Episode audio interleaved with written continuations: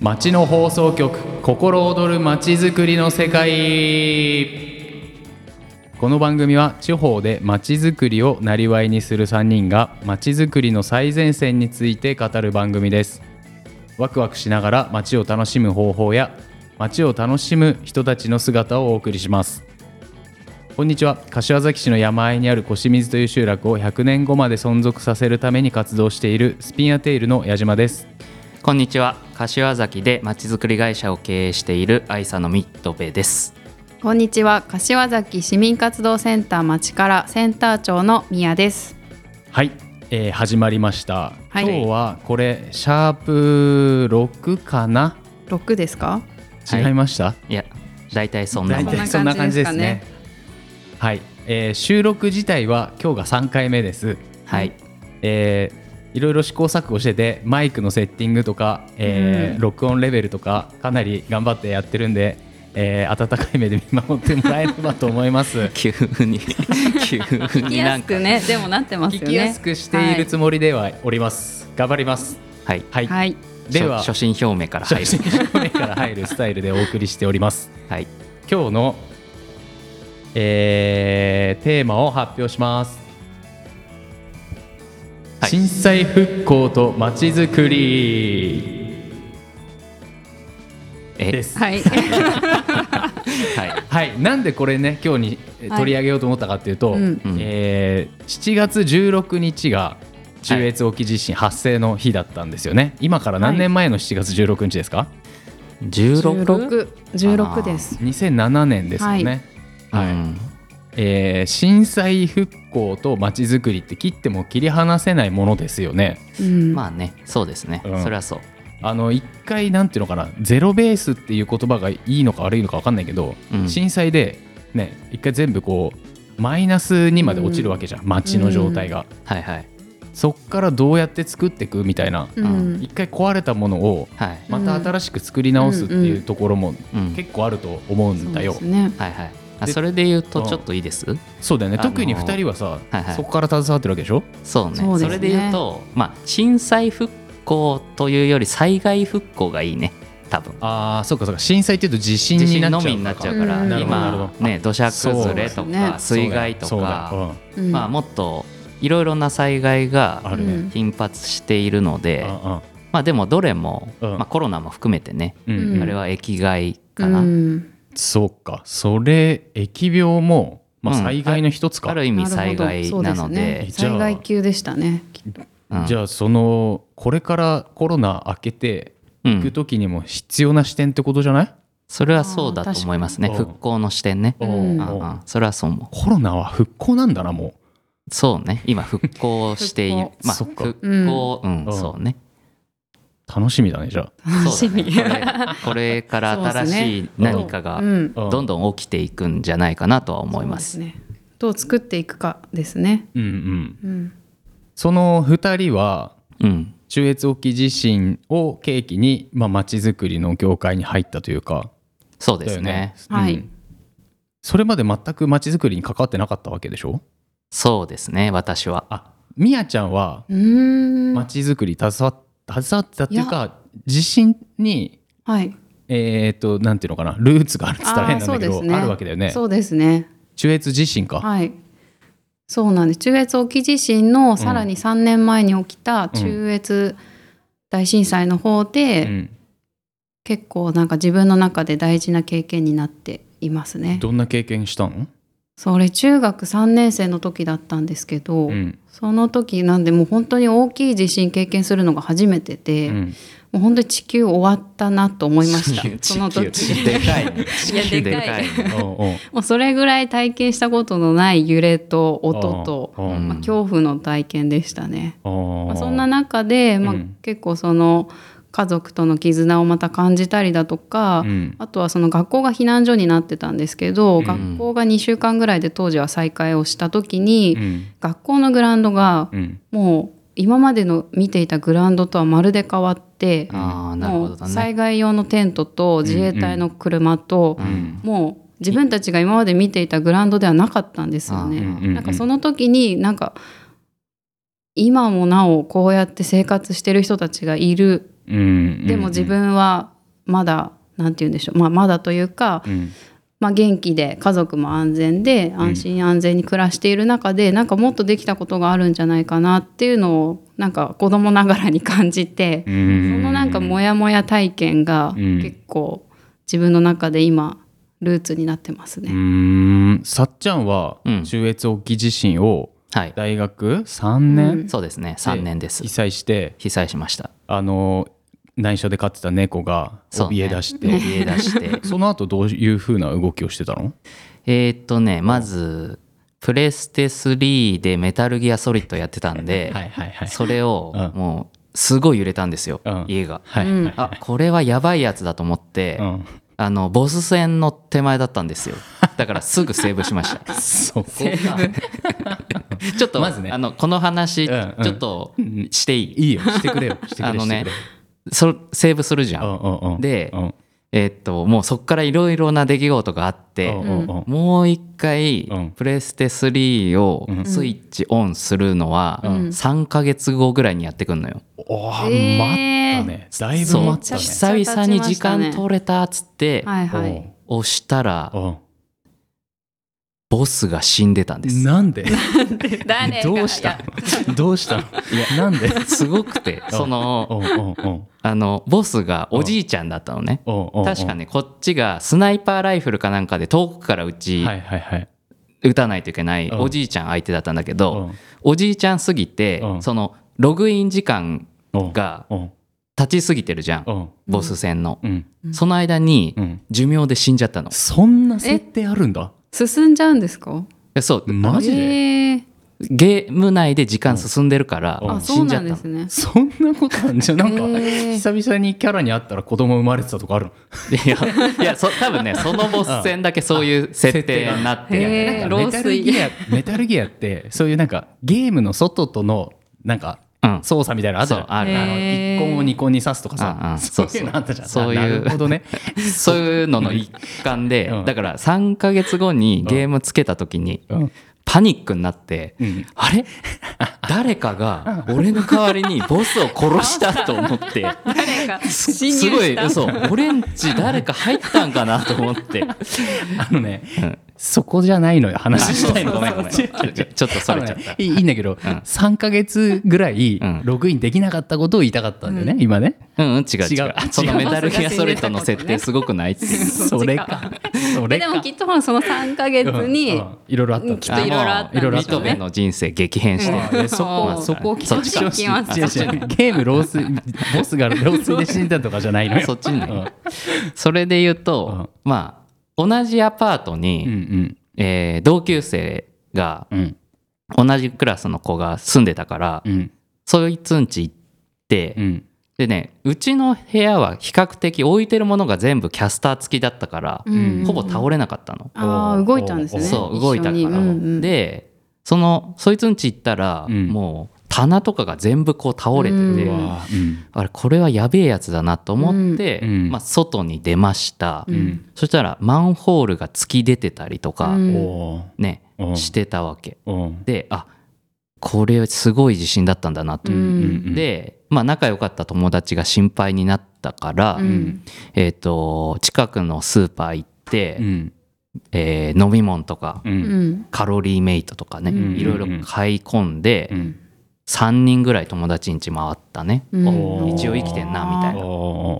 で、えー通ってた大学行ったら、うん。もうなんか1メーターぐらい波打ってて、うん。うん地面がね、ーうん。あこれしばらく夏休み伸びるなみたいな、うんうん。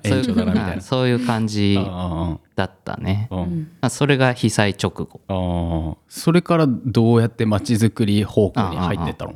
それで言うとねうん。その後まあ地震から1ヶ月ぐらいはうん。実家に帰ったんだよね、ああまあめちゃくちゃだからね。もうめもうこれダメだなと、うんでバイト先ももう被災して、うんうん。ラーメン作れる状態じゃなかったから、うん。もう帰って1ヶ月ぐらい適当にぼーっと過ごしてたんだけど、うん。で大学また再開して、うん。えーゼミに配属うん。されるってことで、うん。その、うん。過去回でもちょっと話しましたけど、うんうんえー都市計画とかうん。市民まちづくりの先生のところにうん。配属されて、うん。うん。で一番被害の大きかった閻魔通り商店街っていううん。商店街の復興プロジェクトに参加することになったんですね。3年生です？3年生。3年生ですうかね、ん。ゼミはさ、うん。まあじゃあ自信あったから、うん。ちょっとあの震災復興のプログラムの授業をしようとかそういうキャリ、カリキュラムに変更しようみたいな感じで大学側も動いたんかな？いやそれで言うとねうん。閻魔通り商店街のうん。当時の、うん。えーっとまあ中心メンバー、うんうん。えーコンタさんっていううん。立派な老舗がありまして、はいはい。今京都に移転されたんですけど、はい。えーそこの、あのーまあ、社長さんですよね、がもう被災後に23日後に工科大に行って、うん。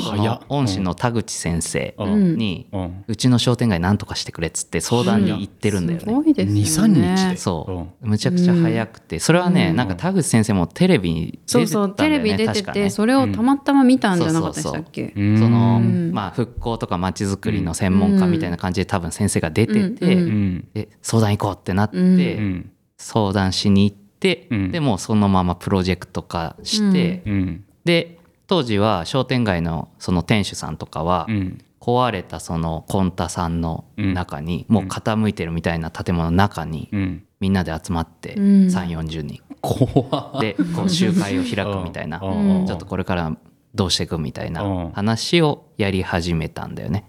それがプロゼプロジェクトが蘇生された瞬間だうね。ん。えーあれってさ今道路幅めっちゃ広くなってるじゃん、うん、うんうん。うん昔ってもっと狭かったの、中越沖地震の前、えっとね、中越沖地震の時はもう広かった？うん、中越沖地震でうん。広げたんだよ、広げた。復興事業でね。あだかー。らその前はうん。今より6メーター狭かったな。ううん、んもっと狭いですよね。結構狭いね6メーター狭狭いしアーケードも、あったからね。うん。あー。その復興事業で、うんえー南側と北側の店舗のラインうんうんうんを3メートルずつセットバックしてんのよ。あーだから合計6メーターうん広くしてるんだけど、うんまあ歩道と車道合わせてだけどうんうんうね。んちなみにその時ってそのなんつうの？復興まちづくりみたいなうんうん観点なわけでしょ？そうだね。復普通興まちづくりです。普通の時のまちづくりとうん復興まちづくりってうん。ち全然違うよねいや、よそうでもないの。くそう言われるんだうが、ん。あれだね。何が違うと言われれば、うん。うん自分の感覚的には、うん。あの時間軸だね。時間軸。うんなんて言うんだろう。街を良くしようと思って、じゃあ商店街だからうん。模型とか使いながら、はい。まあ、今だと CG とか使うんだけど、うんうんえー新しい街並みをこういう風にしていこうとか、うんうん。ここら辺のエリアにこういう空間を作り出そうとか、うんそういうのをこう意見を集約しながらうん。意思決定していくというのが、えー災害復興のフェ,、えーとフェーズだと、うん。むちゃくちゃそれがスピード感を持ってやらなきゃいけなくなる。壊れてるからってそこと？うそうそう、もうあのーなんだろう。スピードをなるはやでやらないといけない、っていうのが、うん。まあ時間軸の差があるなとういう、ん。あーやってて感じるけど、うん。でも中身としてやってることはうん。どうより良くするかっていう話だから、うん。うん。まあ手法はね多少うん細かいところで言うと違いはあるんだけど、うん。考え方としては一緒かなと思う。うん。ん。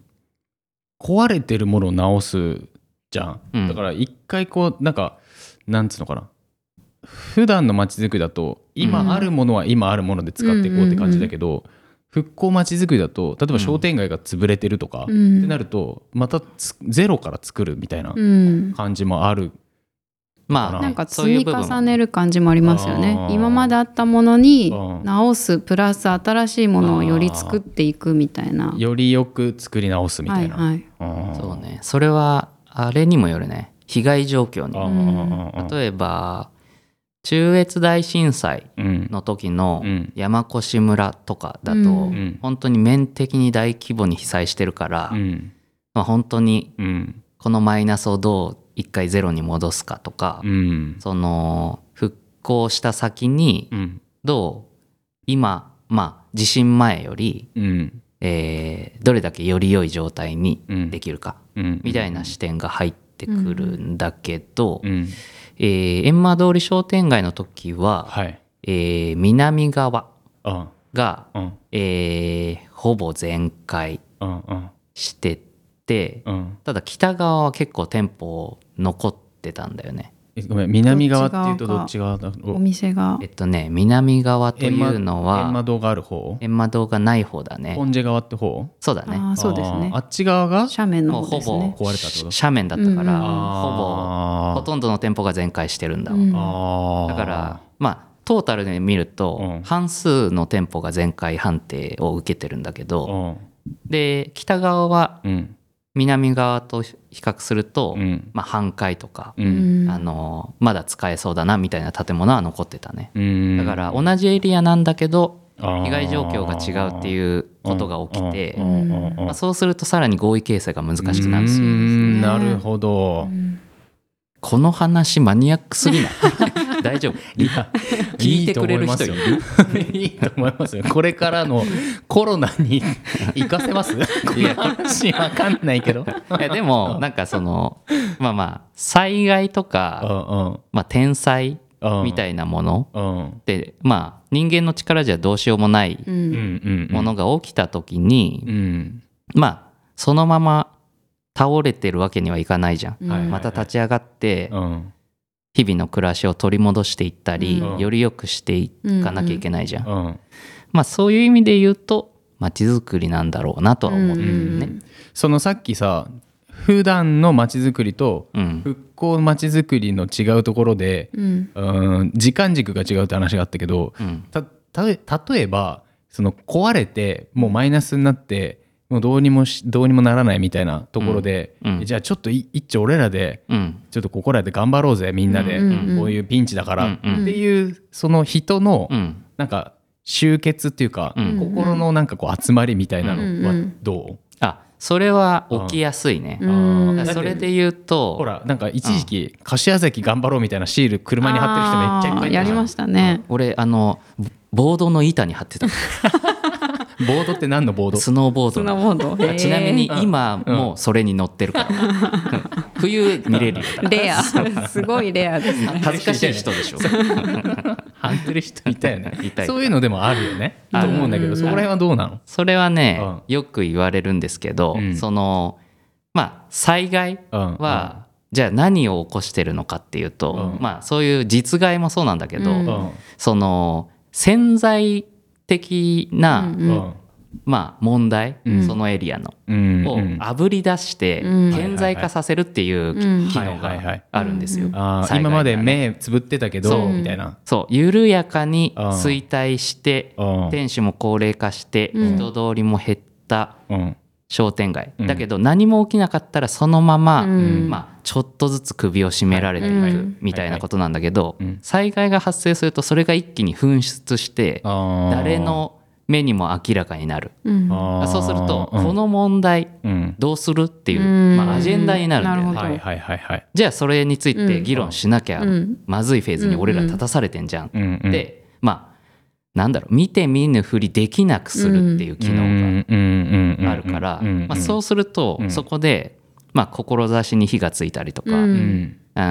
心が変化してうん。何かしたいって思う人たちが一定数出てくるんだよ、うん。それをうまく新しいエネルギーとか新しい活動に変換していけると、うん。そのエリアでまた新しい取り組みが生まれやすくなったりすると思うんだよね。そういった意味ではどうだった中越沖地震って柏崎にとって。それはまあ個人的感想だけど、いやあれだよ、うん。あのすごくその地震後のうん。まちづくりの機運は高まった、うん。それで言うと地震前まではまあこれは行政的な観点になっちゃうんだけど、うん。市の政策としては、うん遅延向けのコミュニティに支援をしてた、ほとんど。うん。支援向けっていうとその土地に根ざしたコミコュニティだね。だよね例えば、うん。えー藩とか、はいはい。町内会うん。とか、町内会を広く束ねたコミュニティ振興協議会とかうん。まち、づくり協議会もそういうのに入るよね。うん。まあ、そういうあのエリアでくくられた遅延のコミュニティにほぼあの予算を投下してて、うんうん。だからあの復興、うん。えー復旧復興のフェーズで、ううん。ん柏崎は比較的こう各、えー、コミセンうん。が核になって、うん。えー自分たちでこう避難所開設したりうん。運営したりっていう、その、うん。うん。えっと自助作用が働いて、うん。うん。えっとそこら辺はすごく力強いうん。コミュニティだったんだけど、うん。うん。逆に言うと、えーテーマ型のコミュニティ。っテーマ型？ていうのは、うん。NPO とか、うん。なんか特定のテーマ。例えば音楽好きが集まるイベント集団とかさ、うんうんうんまあ、何でもいいんだけど、うん。そういう特定のテーマで集まるっていうコミュニティへの支援は、ぜほぼゼロだったと思う。うん。あ今まで。その中越沖地震前は。そうそう、んで地震が起きて何が起きたかっていうと、うん。テーマ型のコミュニティがうんうんあのすごい勢いでたくさん立ち上がった、うんうんうん。あまあその音楽好きの人たちが始めたのが、えー市内でいうとある程度認知度あるんですけど音市場っていうイベントそうでねすね。とかはうん。ある意味それのうん一つなんだけど、うんうん。まあ、そういうふうに自分の好きなことできること、うん。興味あること、えー仲のいい仲間たちうん。で町のために貢献したい。ってうんいう新しい選択肢がバッと増えた。うん。ってのがうん。自信だったかな。うん。なるほど。新しいそういうテーマ型っていうのが出てきて、うん。うん。じゃあその携わる人とかなんていうのかな担い手っていうか、うん。そういうのも変わってくるだろうし、うん。そういう新しいフェーズに、うん。さっき言ったそのいやこの目の前の課題あぶり出された課題、どうにかしなきゃいけないなっていう思う人もいれば、うん。もうそこで心折れちゃう人もい,、るわけでしょ、うん。うん。心折れる人もいたでしょ、いたね。だから、例えば商店街で見れば、うん。もうお店はやりません、ううんん。あの建物はん。建て替えるけど、うん。家にしますうんとか、うん。えーもう引っ越して出ていきますとか、うん。まあ、全然そういう選択肢もあるし、うん。なんかそれがいけないわけじゃないじゃん。そね。その人が置かれてる状況とか、うん。今の年齢とかね、うん。環境があるから、うん。まあ、みたいなことは起きてたね。なるほど。それはまあ自信あるなしに関係なくね時代の流れとかうんいろいろ社会は変わっていくからね、そういうことはあるよそうね。だからさっきのコロナもそうだけどさ、うんうんうん。10年20年ぐらいさ、うん。こう反強制的にさ、うん。まあ、デジタルの導入とかがさうん。進んだわけじゃん、うんうん。そのライフスタイルが一気に変化ううん。んさせられたでしょ、うん。うんみたいな効果が、うん。まあ、若干、うん。あのいろんな災害でうん。見られるよね。うん。だからその次の後継者うん。が不在だったり担い手がいなかったりみたいなところうんが、うん。普通何も起きなかったらゆっくり5年10年でうん。ゆっくり変化してい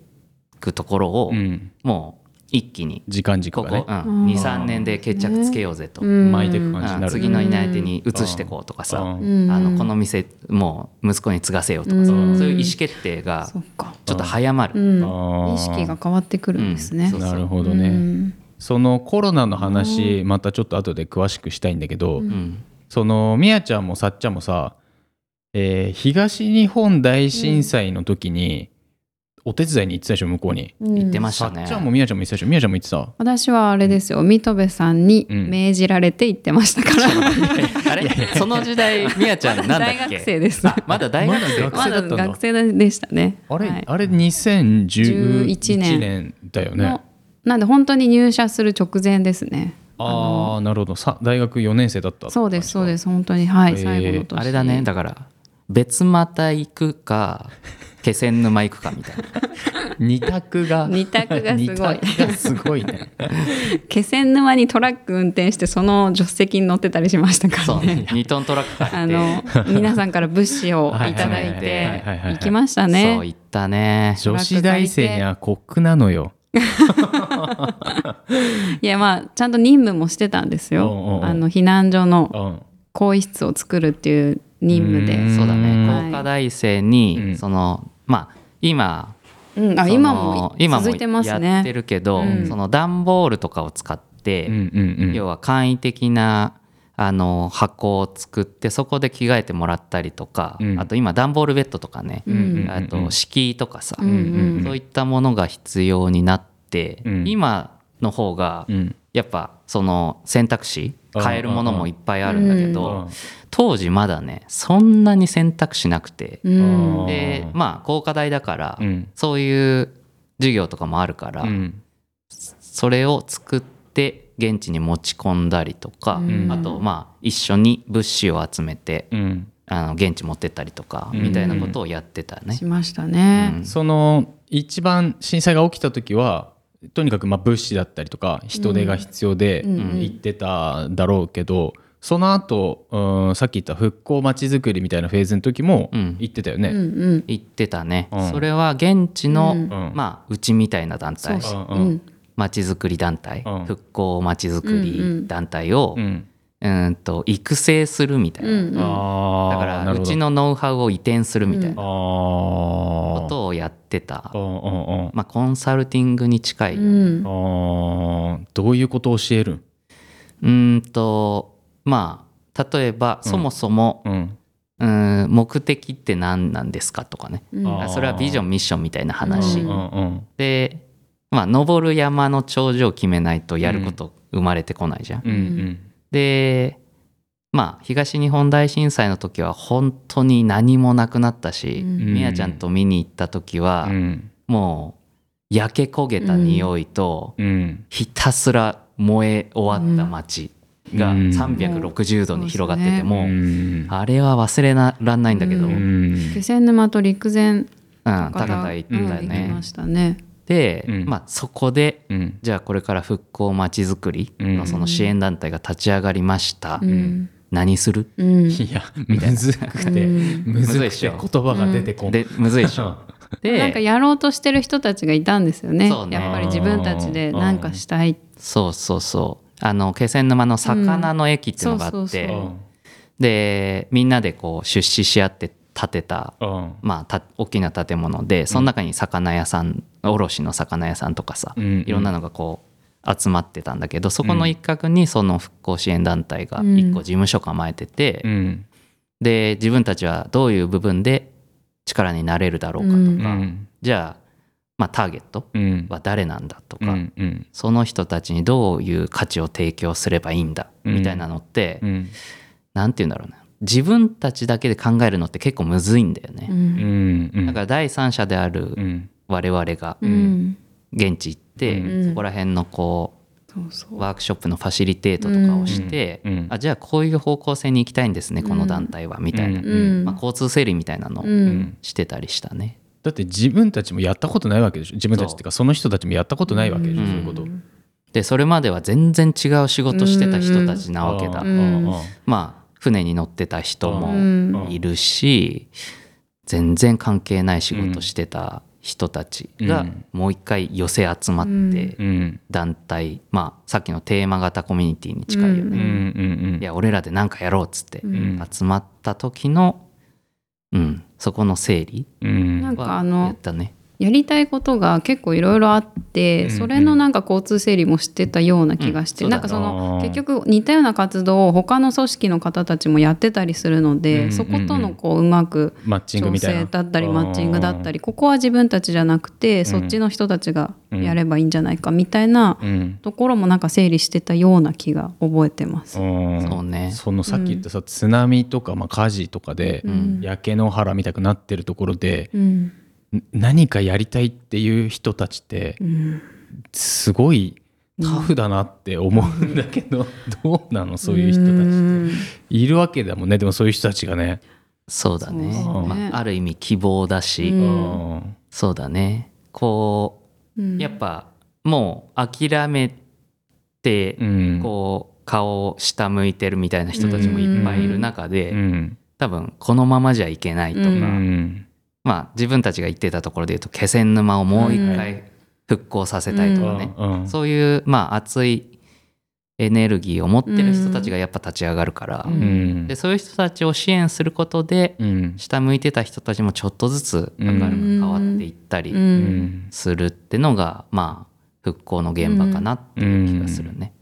あとなんかよく聞くのはそのボランティアとかで、えー被災地に入ってうんなんかボランティアの人たちが逆に現地の人たちに勇気づけられたみたいなうん。話も聞くよね。そうね。うん。それで言うと自分もそうだったしね。あの支援する側でうん。ね商店街に行ったけどそうだよね。別にスキルなんてないからうん。で「ありがとうね」とかってうん。感謝されたりうん。名前で呼んでもらえるようになったうん。りうん。で仲良くなってこう一緒にお酒飲んだりとかうん。していってうん。逆にこう救われたのはこっちみたいなうん。パターンはよくある。うんうんまあそれで言うと自分はそれがまあその体験がうん。その後の人生を決めたからうん。うんまあそれまで適当にねうん。あの泥のように生きてたから それをこう日の日の目をの当たるところに持ち上げてくれた、わけだよね。それはもう俺が助けられたんだよね、あーなんかそういう極限の場だから見える人の心の温かさとかさ、うん。美しさみたいなのがやっぱあるんあだねりますね。きっとであと本気度。なんかまあ大人のそのはいはい。本気の気持ちだったりとかね。そうね。それ商店街でかなり出てましたよ出てね。たね。もう、うん。毎週ゴリゴリの喧嘩だから、大の大人ってこんなに声そうこんなにすんだ。荒げるんだ。とかさなんだ。喧もう遠嘩になる。慮がない。でえもそれが大事なんですあそう。よね。もう本当の喧嘩だね、うちの先生うん。もボロクソに言われてたからね、いい。先生若かったですからね。今の私たちぐらいですよね。よりより若かった。若い。30歳ぐらいだ。30あそれで商店街に入って。そう入って。うん「おめえの研究成果のためにいるんじゃねえんだよ俺たち」みたいな。あ。学生連れてくんなよとかね。そうそう。学生がいるところで言われてる先生みたいな。その時の先生のリアクションを聞きたいけど。先生は先生でちゃんとはあの戦うから。なるほどなるほど。いやいやいやそんな話はしてねえと。今全然違うぞと。復興の話してんだよそう俺はそうそう。そうこれがうん。まああの商店街うんのうんうん。未来だしそのために皆さんの意見が必要だしうんこのプロセスを適当にやってうん。いい復興なんかできないでしょと。みたいな。うん。まあロジック対感情みたいなうん。戦いが毎週もうこれはプロレスかなみたいな。それをでも現場で一番近くで見られたのはすごくお二人にとってよかったよね。それはねお金じゃ買えないよね。買えないですね。あれは。なるほど。それが験なかなかできないです。あーあね、れ以降あったかなっていういやない。くらい。あれ以来あそこまですごい現場はうん。経験ない。そろそろ行く？そこ。え？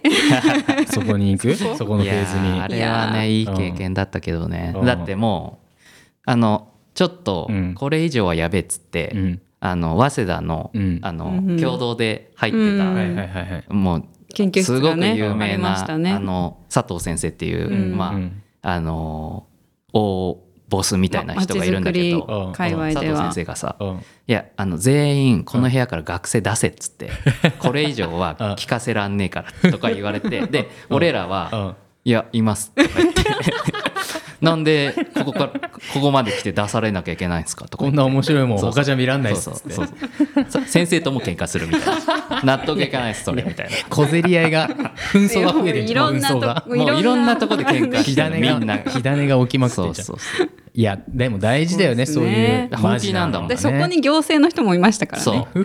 そう。すごいですね思えどころじゃねすごかったよね、へえまあ、担当者も叩かれるしさ、うん。だし俺らも担当者うんって思う時もあるしさ、ああね、でもできることは限られてるしうね、ん。みたいなのの現場を感じられたのはすごくうん。財産ですね、うんじゃあそういう場はやっぱり大人の本気というか、まあ、真実の場所みたいな感じだよねきっとね。そういう時だからこそ。だから、んなんか綺麗事じゃできない、うん。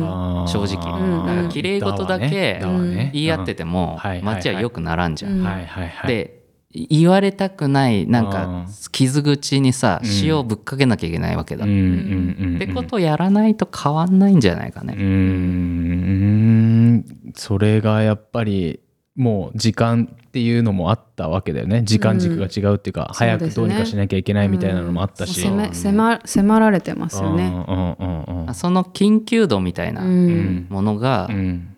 まあ平時のうん。街づくりとはちょっとううん。んマインド違うよね、うーん。だいぶ緊急じゃ決断もしないとですしね。そうそう。うん。もう意思決定がうん。もう区切られてんだよね、うん。もう来月の頭には、うんうんうん。まあ着工しないととかさ、うんね。計画出さないと、ん。次の、まあ、行政の予算もうん。間に合わんしとかさ、うんいろんな、まあ、利害関係とか、うんその都合うん。がもう折り重なってるから、うんどんどんどんどん決めていかないといけないんだようね。ん。みたいなところが、まあ、スピーディーだし、うん。激しかったうね。うんこれからじゃあまあコロナの復興とはまたちょっと違うのかもしらんけどうん。まあ街もだいぶね元気なくなったし、うん。まあ、お店も閉まってたりとか、うん。まあ、イベントも中止になってたのね、うん。今年はうん閻魔市が通常通り開催したよね。あと、うん。えー花火も、うん、ね祇園も。通常通りですそうねなんなんと今日明今日日明後日242526が、えーはい。収録日24なんですが、祇園祭りですね。今年は通常通りですよね花火も。もうフルパッケージだね。うん。うんまあ、嬉しいよね。うん。また、そうやって人と集まれるっていうのは、うんうんうん。まあすごくいい。あだから、なんか、その、変わるものもたくさんあるんだけど、うん。その人とのつながりとかさ、うん。そこで得られる幸福感とか、ううん。んまあ、そういうのはやっぱずっと街にあり続ける変わらない普遍的なものだから、まうんあ、そういうのをどう育てていけるかっていうのはうんうん。大事な視点だよね。うん。コロナの時って街づくり的にはどうだったの？団体さんとはとかは、まあ、商商店とか企業さんもそうだけど、うんうん。うん。なんか市民活動団体さんにはうん。町からとしてもアンケートをねあああ取りましたよね。うん。どどんな結構内容だったっけ？やっぱり大変そうだったよね。うん、大変そうでしたし、うん。結構ストップしてましたよね皆さん、うんうんうん。活その動活動規模が結構でかいうんところの方うがん。被害もでかかったようん。ね。うんだからある意味収入が途絶えたみたいな、うん。会費収入とか、イベント収入が途絶えて、うん。まあ、それでそれを仕事にしてた人たちもいたから、うんうんうんまあ、雇用を削らなきゃいけないとかさ、うん。まあ、そういうのもあったし、うん。そのまあし社会的弱者と呼ばれるようなうん。方々のサポートをするような団体は、うん。まあそのコロナでいろいろ活動できない弊害とか、うん。まあ、しわ寄せうん。がその一番あの本来うん。では困る弱者に集中してしまうわけだ。うんうん。あのそこでのこうやるせなさ感とかうっん。ていうのはすごく感じましたけどね。うん。やっぱ状況がこうね切羽詰まってくると弱、ね、どうしても立場が弱いとかそういう人たちのところにしわ寄せが来るんだよね。来るね、うん。それで言うと例えば、まあ、今ねあのウクライナの戦争とかで、うん。えーとまあ、インフレでいろんな価格が高騰して、うんうんまあ、電気代とかもむちゃくちゃ上がってるでしょう、ね。うん。それもなんていうのかな。一番こうエネルギーはインフラだから、あその日々の暮らしに直撃していて、うん。まあ本当にそのねあのギリギリでうん。やっていけてる、まあ、家庭とか、うん。えーっていうところの暮らしを直撃するから、うんうん。まあ、結局なんかしわ寄せがそういうところに行っちゃうっていうのがうんそうですね。なんか問題でううん。ん街づくりはうん。そういう人たちをどう包括的に支えられるかみたいなうん。ことのためにもあると思ってますね。うん。そうだよね。セーフティーネットとして街づくりで活動しているうん。街のプレイヤーの方々もたくさんいるから、そうそう。いう方々がサービスを、えー提供できないってことは、まあ、そういうところに幸せがいくってことだもんね。うん。だからなんかまあ街づくりってもう全全部じゃん、うん。暮らしの全てだからさ、うんこういろんなところで起きた歪みうん。をキャッチして、そこに対して何かしらのアプローチができるようになるっていうのが理想だよね。うん。うん。だけどその街づくり会社とかうん。支援団体、ん。もう万能じゃないし、うん。リソースも限られてるから、うん。まあ、優先順位の高いところとか、うん。まあ、ビジョンにのっとってあの決めたところをうん。攻めて改善していくんだけど、うん。まあ、本来もっと多様な担い手が参加して、うん。いろんな課題問題うん。にそれぞれがアプローチし合って、うん。全体として成立させるみたいなことができるのがいいんじゃないかなと思いますけどね。中山間地でさ、まあ、コロナっていうとさやっぱどうしても中山間地だと高齢者の人が多いから、ううん。んまあ、一番気をつけてたよね。リスク高いからさどうしても。そうだよね。だからその盆踊りとかもずっとやってないし、うん。うん。お祭りの後の直来とかもずっと中今止だし、年もやらんって言ってたそうもんね。盆踊りは今年もやらないって言ってたんだけどもうでもね役員と話してて、うん。まあ、俺も役員だから打ち合わせに、まあ、会議に参加するんだけど、はいもうねあの3年ぐらいやってないと、ううんん今年もいいんじゃねえかみたいな。ね そうね。なんか諦め立ちゃうんですね必要もうんなく思っちゃうんだよね。だしなんか大変ですしそうね。大変な面もあるから、うんそうねんそこでもうちょっと気が抜けちゃっね一回てんだよね。休んじゃうそとまたよいしょってのは大変なんですよね。そこでさっきのうん。なんか下向いちゃう人と、うん。いやどうにかしなきゃいけないっていうところで、うん。結構町内会でいうとコロナの影響ってそこで出てくるのかなって気がする。いね。うん、なんかそのと時のうん。会長さんの気持ちにもよりますよね。いやもう開けてもうそろっといいから、また前みたいにやろうぜって、うん。楽しくみんなで集まろうぜっていう人もいるしさ、うんうんそういう人は貴重だね。そうだよね。それで言うと、何言おうとしたんだっけな？その なんですか？え何言おうとしたんだっけな？えっと、すっぽり抜けちゃったな。あのー俺なんかとかまあまあさっちゃんもそうだと思うけどさ飲み行くのが好きな人はさ、うん。やっぱね飲み行けるとかイベント行けるとか、うん。人が集まれる場所が増えるみたいなのは純粋に嬉しいじゃん。あそうね。ただえあそうそうそうそう。あ思い出した。思い出した。いやそれで それで言うと、うん。いや今のヤジの話もそうなんだけどさ、そのまあ3年間ぐらい何もやんなかったから、うん。もう今年もやらなくていいし、うん。もうぶっちゃけ今後もこれなしにしようぜみたはいに考えるはい。人もそれはいっぱいいるわけだ。ね。うん。でうん。そうなった時の、うん。まあ街づくり的なうん。エリアとしての損失は何かと考えると、そのリスクうん。を回避すれば、うんなるべく何もしない方がいいわけだ。うん。そうだね。リスクを考えたらね。うん。うん。うん。なんだけど、うん。その問い目に何があるかって考えるとさ、うん。その機械損失をしてんのよ。はいはいはいはいはい。ヤジと町場での、飲めたかもしれない、でそこで楽しく語らい合えてストレスが発散できたかもしれないとか、新しいなんか町づくりの種がそこで生まれたかもしれないっていううん。機械損失うんのうん。そのマイナスをうん。軽んじてるんだよね。そうだよね。だからそこで誰か考えてる。面白い人と出会って新しい事業がスタートするかもしれないとかね。だから、うん。ある意味それってうん。行動して投資してるわけじゃん。うん。うん。うん。で行動をたくさんして、うん。なんかいい打席が回ってくるわけ、うん。うん。100回打席に立てば、うん。そのうちね、うん。3回ぐらいすごくいい機会が得られるかもしれない、うん。けどリスクばっかり気にしたら、うん。もう1打席も立たないでしょ、うんうん。そしたらボールすら、うんうん。打席すら回ってこないわけ、ううんんうん。っていうのをうん。